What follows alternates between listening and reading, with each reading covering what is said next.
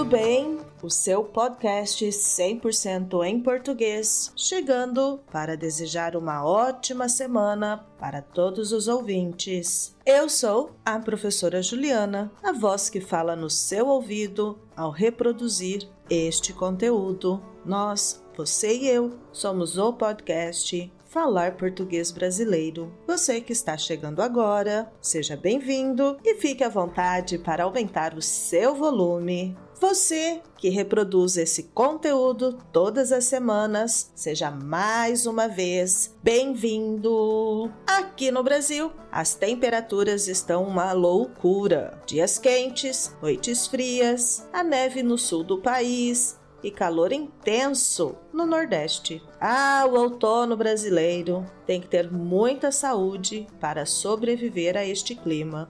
No episódio anterior, Os Dias de Feira, falei sobre a origem dos dias da semana em português. Neste episódio, vou falar sobre as feiras brasileiras, um lugar incrível em que a cultura brasileira se mistura em cheiros, cores e sabores. Antes de iniciar o episódio, você quer interagir em português? Melhor. Você precisa interagir em português? Acesse a minha página falarportuguesbrasileiro.com. Preencha o formulário. Formulário é aquela parte em sites que deixamos o nosso contato para recebermos atualizações. Então, preencha o formulário na minha página e fique atento ao meu e-mail. Tem novidade por aí. Estou fazendo este suspense nas novidades para deixar você com a pulga atrás da orelha. Sim, para você ficar curioso. A curiosidade é o que nos motiva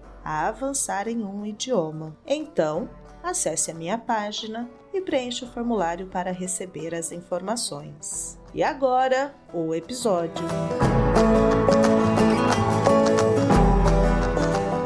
Você já veio ao Brasil, espero que tenha ido comer um pastel e tomar um caldo de cana em uma feira livre. Se ainda não veio visitar alguma cidade brasileira, por favor, anote na sua agenda esse passeio. Há muitos supermercados, possibilidades de compras online, compras pelo WhatsApp, mas mesmo com o avanço das tecnologias, as feiras livres ainda existem em muitas cidades brasileiras. As feiras começam antes do nascer do sol com a chegada dos feirantes para a montagem das barracas, organização e exposição dos produtos para venda. Com o nascer do sol, os fregueses começam a chegar para realizarem as compras dos legumes, das verduras e das frutas frescas para a semana. A palavra freguês é específica para as pessoas que vão à feira com frequência comprar os seus produtos. Em outra situação de compra,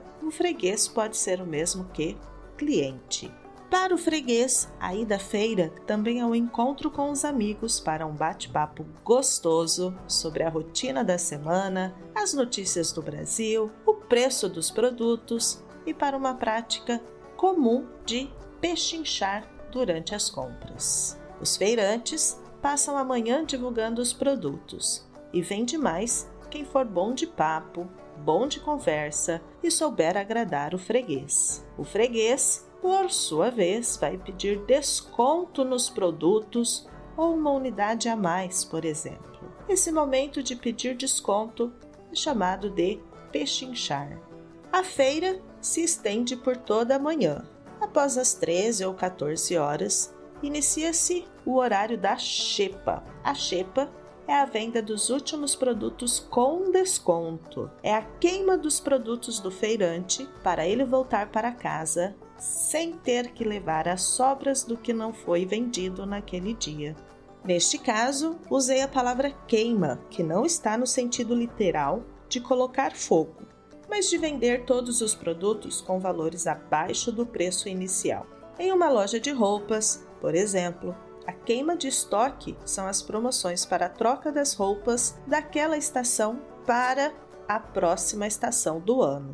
E voltando à feira, eu gosto de ir à feira em torno das 11 horas da manhã. Não é um bom horário para comprar as frutas, as verduras e os legumes frescos, mas é perto da hora do meu almoço. Assim, eu já garanto o meu pastel com caldo de cana e não preciso mais almoçar. Recomendo que você, quando vier visitar o Brasil, não deixe de ir à feira para conhecer o espaço cultural e interagir com os feirantes e comer um pastel com caldo de cana. Eu sou a professora Juliana. Nós, você e eu, somos o podcast Falar Português Brasileiro. Acesse minha página falarportuguesbrasileiro.com e fique atento aos meus e-mails. Esse é o meu conteúdo gratuito para você. Seja um apoiador deste material pelo Patreon e participe do Clube de Leitura e Conversação. Dúvidas e sugestões? Contato arroba falarportuguesbrasileiro.com. Até o próximo episódio. Tchau, tchau.